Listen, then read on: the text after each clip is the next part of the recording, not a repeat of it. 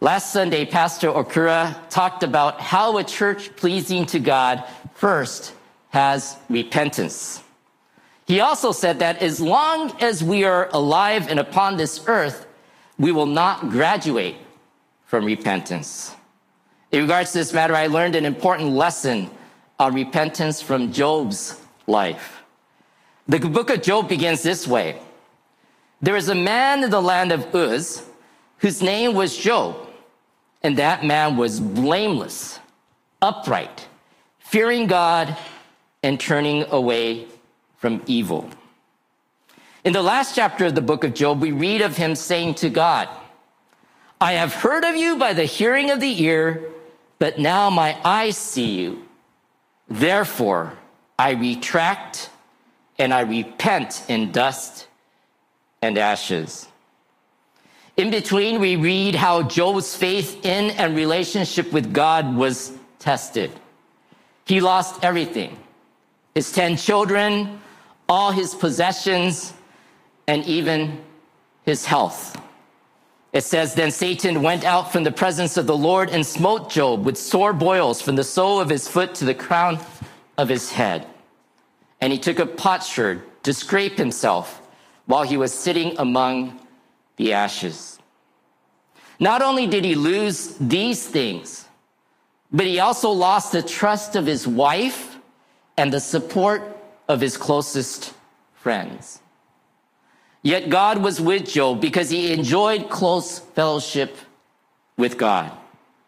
This did not mean that God rescued him from his horrible and painful circumstance right away. In fact, Job struggled to understand why this was happening to him. His wife basically told Job to give up on his faith in God and die. His close friends kept telling him over and over again that he was suffering because he sinned.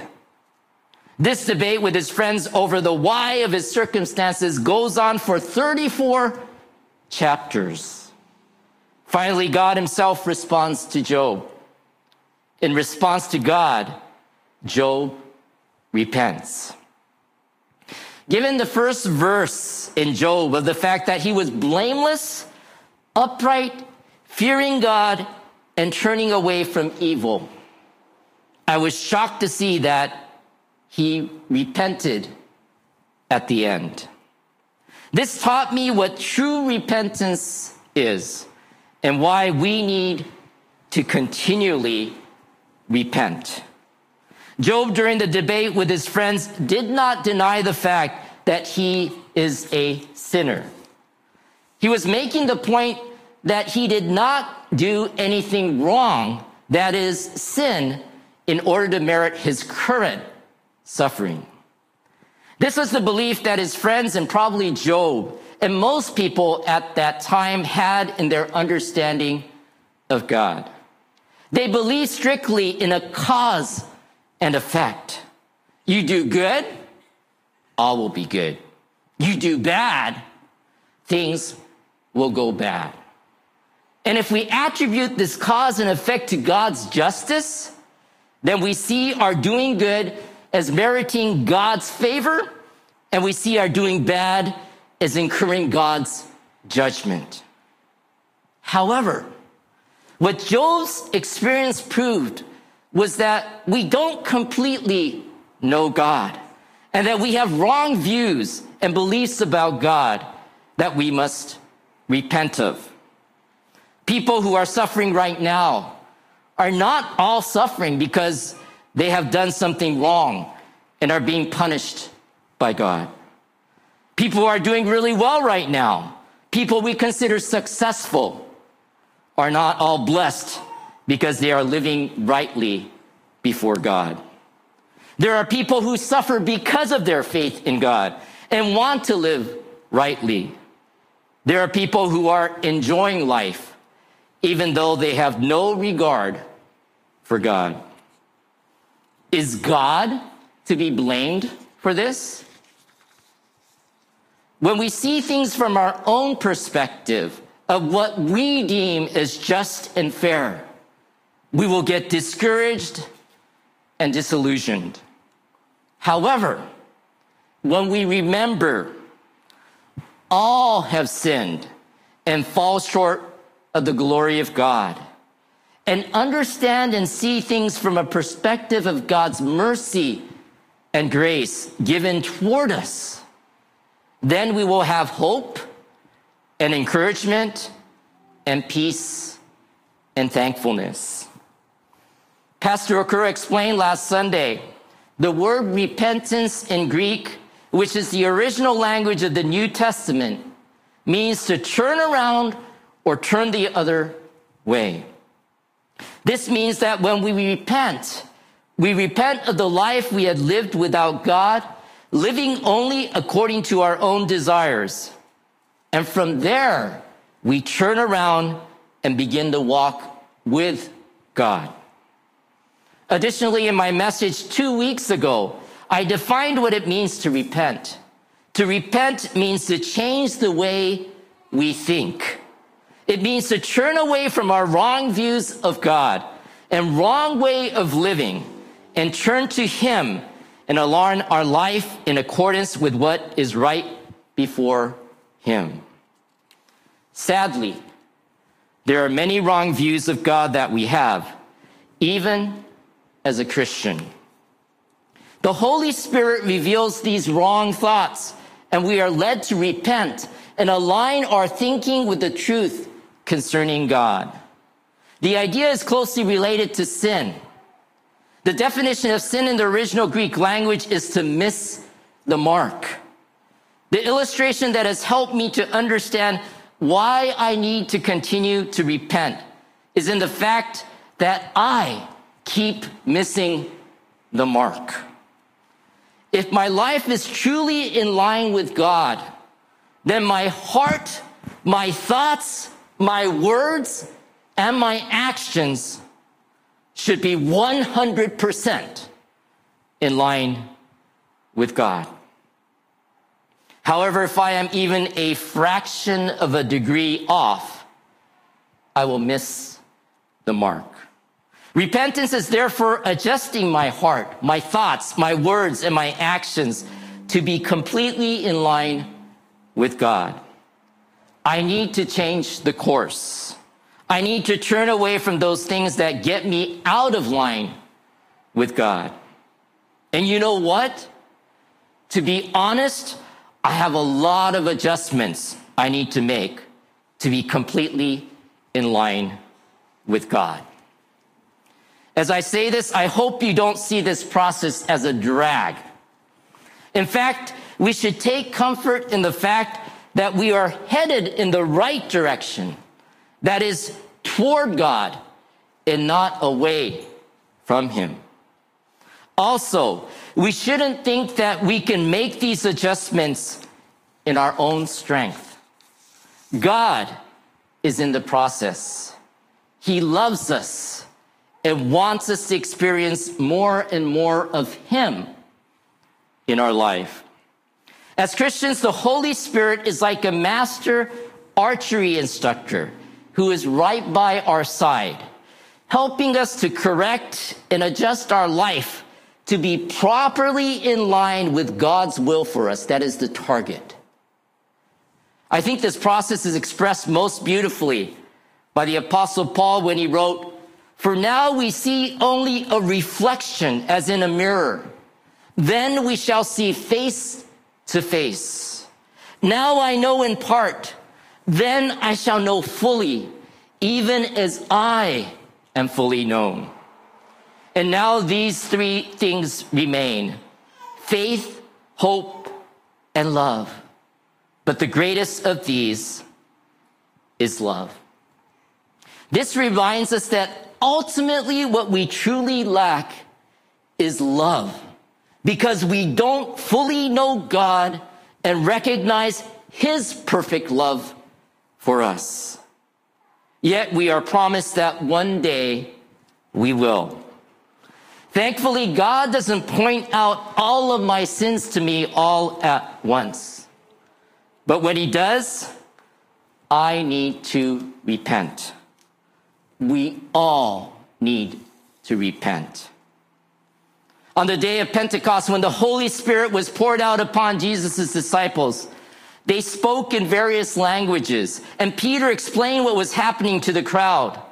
As we have seen the last two Sundays, Peter pleaded with the people to repent and be baptized, every one of you, in the name of Jesus Christ for the forgiveness of your sins. And then those who accepted his message were baptized, and about 3,000 were added to their number that day. In other words, they heeded Peter's message and repented and were baptized. We then read on about what these newly saved believers of Christ did. It says they devoted themselves to the apostles' teaching and to fellowship, to the breaking of bread and to prayer.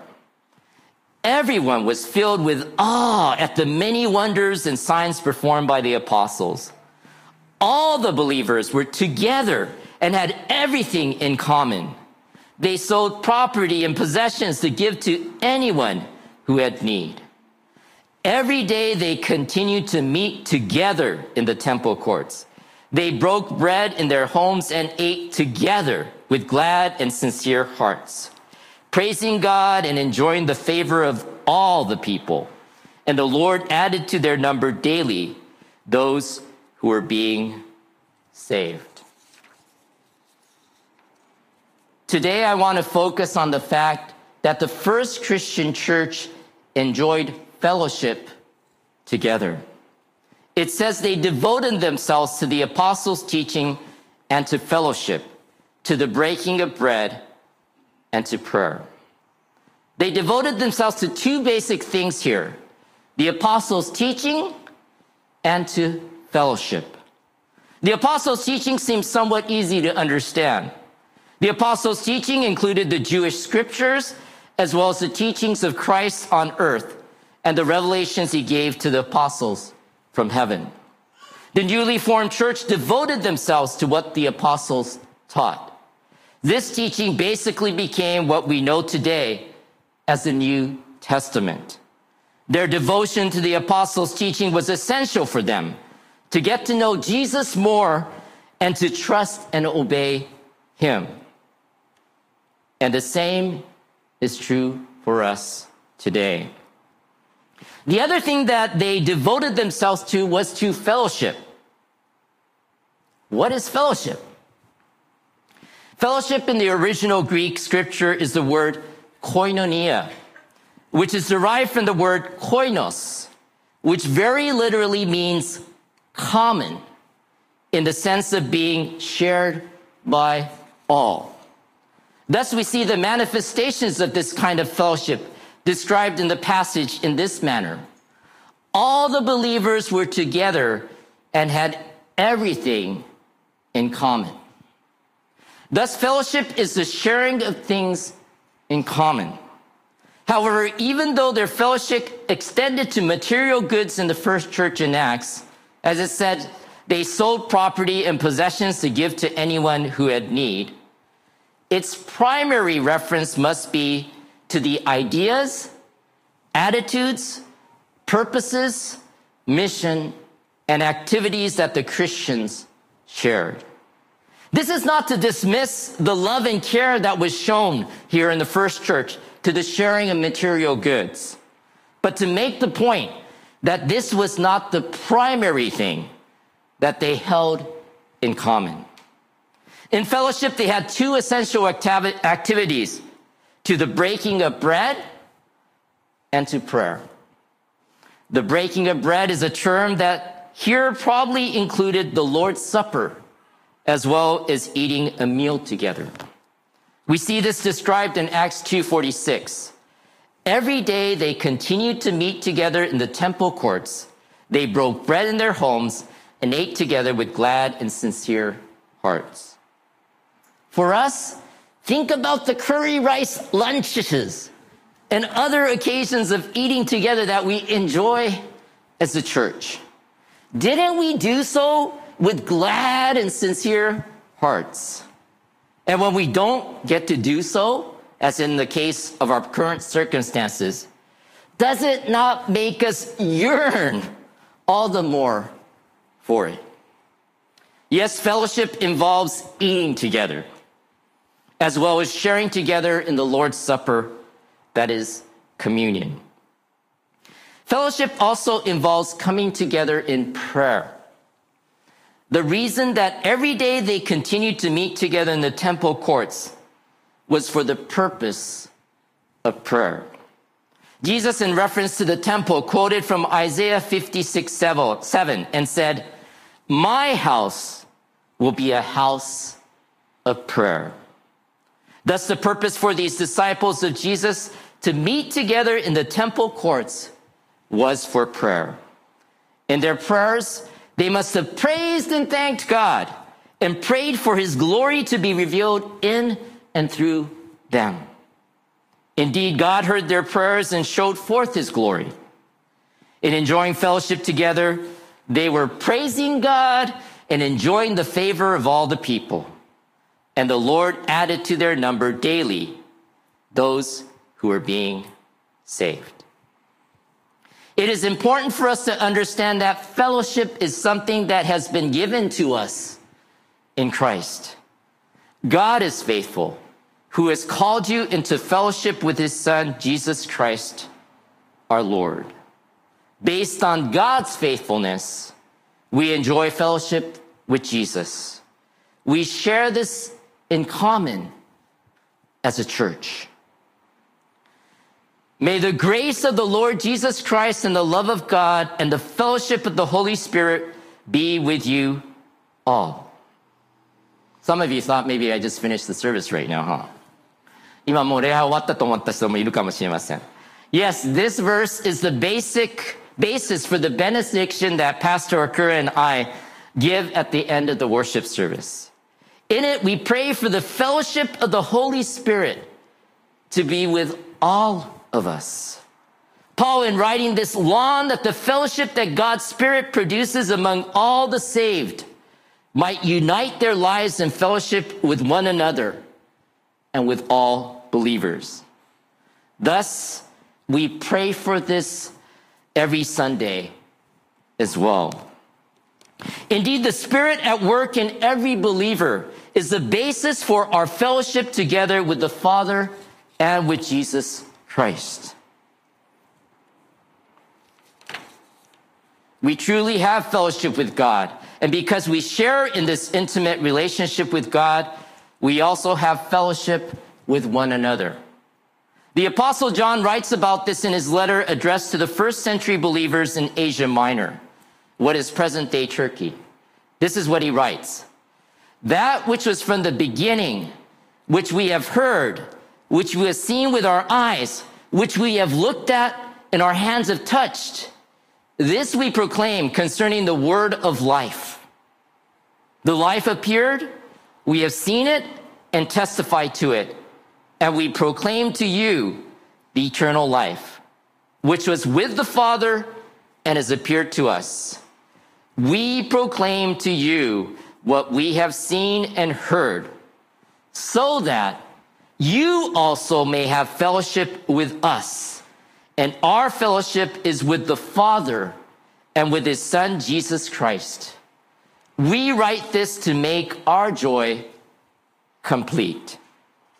The main theme of this letter written by John is fellowship with God. Here, John emphasizes that he and the apostles, what they heard, saw, and observed and experienced firsthand concerning Jesus Christ. They had heard and saw the Son of God, Jesus Christ. It is like Job declaring at the end of his experience with God, I had heard of you by the hearing of the ear, but now my eyes, I sees you. Like Job, John and the apostles had a close and intimate encounter with God that had changed them. And they wanted to share this with others. Fellowship requires and rests on information, a common body of knowledge and sharing in belief and understanding of that. Thus, John wrote to share this information with his readers concerning the word of life, that is Jesus Christ. In doing so, he was inviting his readers to join in fellowship with him and the other apostles.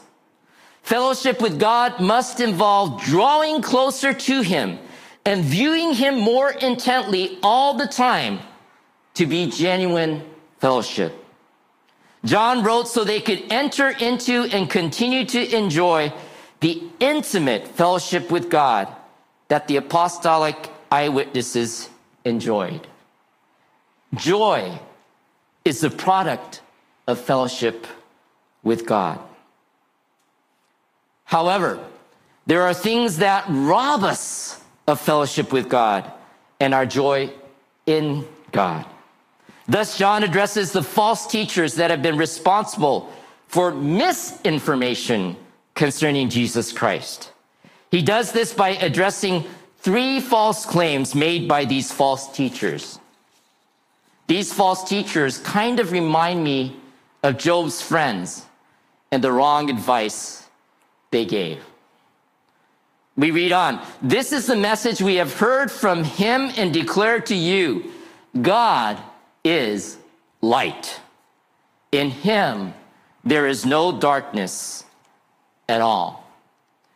If we claim to have fellowship with him and yet walk in the darkness, we lie and do not live out the truth. But if we walk in the light as he is in the light, we have fellowship with one another, and the blood of Jesus, his son, purifies us from all sin. John began his explanation of what it means to live in the light of God's fellowship by stressing the importance of continuing to walk in God's light. To walk in the light essentially is to live in God's presence, exposed to what he has revealed about himself. This is done through openness in prayer and through openness to the word of God in which he is revealed. The issue here is fellowship, not salvation. The Christian who temporarily walks in darkness is still saved, but not in fellowship with God. The first claim that the false teachers basically made was that it was okay to walk in the darkness and still be a Christian. As a Christian, if we willfully sin and continue to do so, though we still have a relationship with God, we cannot have close fellowship with Him. In a sense, to walk in darkness means to hide from God and to refuse to acknowledge what we know about Him. Those who walk in the light enjoy fellowship with God, and experience cleansing from every sin. But if we walk in the light as he is in the light, we have fellowship with one another, and the blood of Jesus, his son, purifies us from all sin. God cleanses us at conversion in the sense that he will never bring us into condemnation for our sins. Side note, go back to Romans chapter 8 and read it. これ、えー、他のノートに置いといて、ローマ書8章を読んでください。However, we need continual cleansing from the defilement that sinful daily living brings because it hinders our fellowship with God. It is Christ's death expressed by the blood of Jesus that purifies us from all sin. We know that on this side of eternity, sinless perfection is not possible. Yet, we can still walk in the light. And as we walk in the light, we also enjoy the continual cleansing of Jesus. When we enjoy close fellowship with God, we can enjoy fellowship with one another as well. It goes on to say, if we claim to be without sin, we deceive ourselves and the truth is not in us. If we confess our sins, he is faithful and just and will forgive us our sins and purify us from all unrighteousness. We have only a very limited appreciation of the extent to which we sin. Sadly, we commit sins of thought as well as deed, sins of omission as well as commission, and sins that spring from our nature as well as from our actions. If we walk in the light of God, we will recognize more our need to be cleansed. This recognition of our sinfulness is not one born out of guilt, but rather born out of a desire to be closer to God. Since sin hinders intimacy with God, we desire to be rid of it. We must not claim to be without sin, because in so doing, we deceive ourselves and the truth is not in us. Having said this, this does not mean that you have to be constantly and continually confessing your sins. If that were the case, I don't think any of us would be able to sleep. If our own sin is constantly in our minds, then we are making it greater than Christ and his perfect work of salvation. I would be so bold as to say that in such a case, it is not God directing your thoughts, but Satan, who is an accuser, is condemning you. Remember, this is the same influence that is behind the false teachers that John is addressing here, who are responsible for misinformation concerning Jesus Christ. Sin is not to be pointed out by anyone but God. When we confess our sins, we are agreeing with what God says about our sins, that they are indeed offenses against Him. When we do so, we are promised that God will then forgive the sins we confess and will also cleanse us from all unrighteousness. Again, the issue here is not acceptance by God, but fellowship with God. Forgiveness received at the time of our conversion makes us acceptable as members of God's family. Continual forgiveness enables us to experience intimate fellowship as sons and daughters within God's family. As a Christian, sin interrupts fellowship that cannot change relationship. Thus, all the more we want to be quick to confess our sins when we are made aware of it. If we claim we have not sinned, we make him out to be a liar and his word is not in us. My dear children, I write this to you so that you will not sin. But if anyone does sin, we have one who speaks to the Father in our defense, Jesus Christ, the righteous one. He is the atoning sacrifice for our sins, and not only for ours, but also for the sins of the whole world. The false claim here is that the sin we have committed is not really sin. This claim says God is wrong in his judgment of man and is therefore a liar. If we deny the presence of sin, we are self deceived and are denying God's word. Yet though sin is always present, so is its remedy. The sin need never be a hindrance to our relationship with God. Jesus Christ is the righteous one, is our true defense against sin and its consequences. He died to completely pay for our sins. All of our sins, past, present, and future, and for the sins of the whole world. People in the Lord, let us acknowledge and confess our sins, and at the same time accept God's forgiveness and cleansing, so that we may continue to walk in His light and enjoy fellowship with Him. Because fellowship is broken when we sin. In a sense, our fellowship in Christ is a fellowship of repentant believers. In Job, we find an example of sweet fellowship with God. but not necessarily with his friends. True fellowship revolves around God, and at the center of it is Jesus' work of salvation. In our fellowship as believers, we share this in common with one another.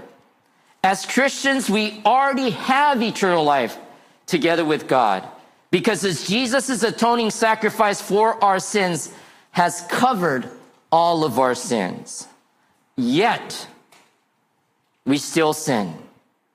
And as we walk in the light of God, He reveals to us the areas in our life that miss the mark.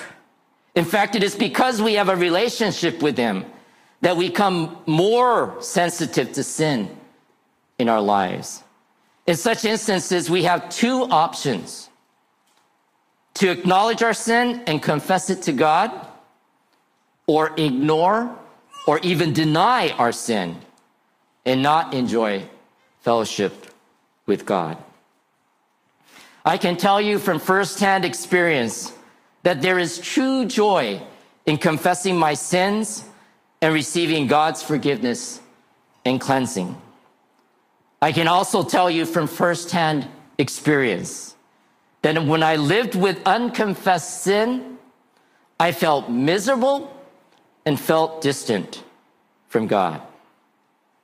However, because of God's love for me, He never abandoned me.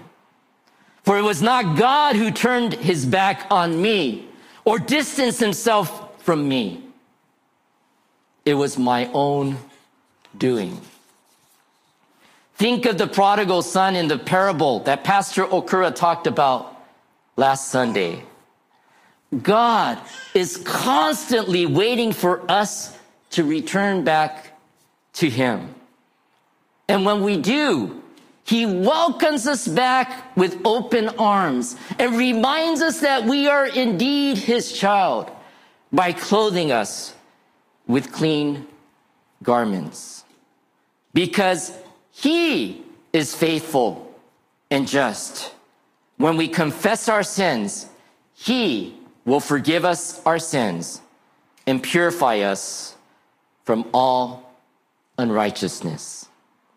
Thus, as Pastor Okura exhorted us last Sunday, let us come to this worship service each week, bringing with us the offering of our broken spirit.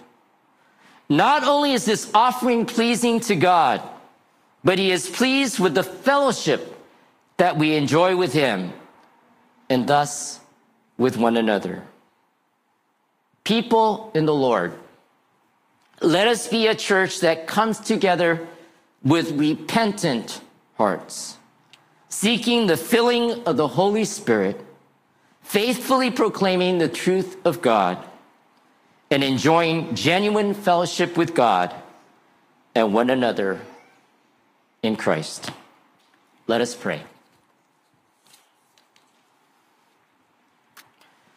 Dear gracious Heavenly Father, 恵み深い父なる神様、we thank you for saving us through your son, Jesus Christ. 御子イエス・キリストを通して私たちを救ってくださり感謝します。 We thank you that all of our sins are atoned for through Jesus' death on the cross. イエスの十字架での死によって私たちのすべての罪があがなわれたことを感謝します。We thank you for bringing us into a right relationship with you as your children through faith in Jesus. イエスにある信仰により、私たちをあなたの子供として、 あなたとの正しい関係を持つ者としてくださり感謝します。We thank you that nothing can take away this relationship with you. このあなたとの関係は何者にも奪われないことを感謝します。However, we recognize that we do sin. So when we do, please help us to be quick to confess our sin before you. しかし私たちは罪を犯すことを認識しています。ですから罪を犯した時にはすぐにあなたの前でその罪を告白することができるように助けてください。We thank you that when we do, you forgive us our sins and you cleanse us from all unrighteousness. 私たちがそうするとき、あなたは私たちの罪を許し、すべての不義から私たちを清めてくださることを感謝します。Please help us to continue to walk in your light and live in trust and obedience to you so that we may enjoy continual fellowship with you. どうか私たちが継続的にあなたとの交わりを楽しむことができるように、続けてあなたの光の中に歩み、あなたへの信頼と従順のうちに生きることができますように助けてください。Please help us to encourage one another as a church family to remain in your light together so that we may enjoy continual fellowship with one another as well. どうか教会の家族として互いに励まし合い、共にあなたの光の中に留まり、互いに継続的な交わりを楽しむことができるように助けてください。We thank you for your great love for us and for the Holy Spirit that helps us to remain in fellowship with you and one another. あなたの私たちに対する偉大なる愛と私たちがあなたと互いに交わり続けることができるように助けてくださる精霊を感謝します。We pray these things in Jesus' precious name. これらのことを尊いイエス様の皆によって祈ります。アーメン。